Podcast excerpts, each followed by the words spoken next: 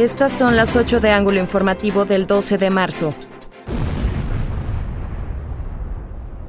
Ascienden en México los contagios de COVID-19 a 2.151.038, mientras que las muertes llegan a 193.142.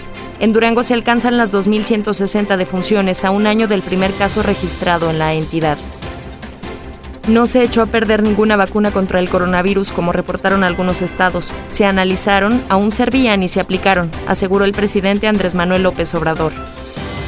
Trasladan a jovencita de 15 años en helicóptero al Hospital 450 luego de recibir 10 puñaladas por parte de su pareja en la Guajolota en el municipio de El Mezquital. El caso de la menor apuñalada por su pareja podría catalogarse como tentativa de feminicidio, por el lujo de violencia con el que se actúa. La Fiscalía tendría que hacer lo propio para determinarlo, señaló Armando del Castillo, titular de CIPINA.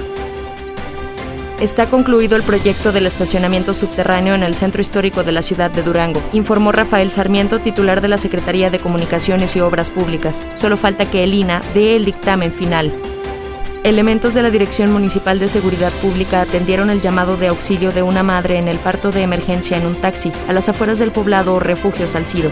La mamá y el pequeño se encuentran estables de no presentar funcionarios su declaración patrimonial antes del 31 de mayo, podrían ser retirados de su cargo, aseguró la Contralora del Estado Raquel Leila Fayad.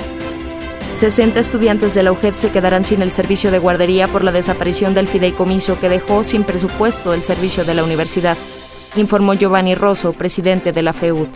Funerales Hernández presentó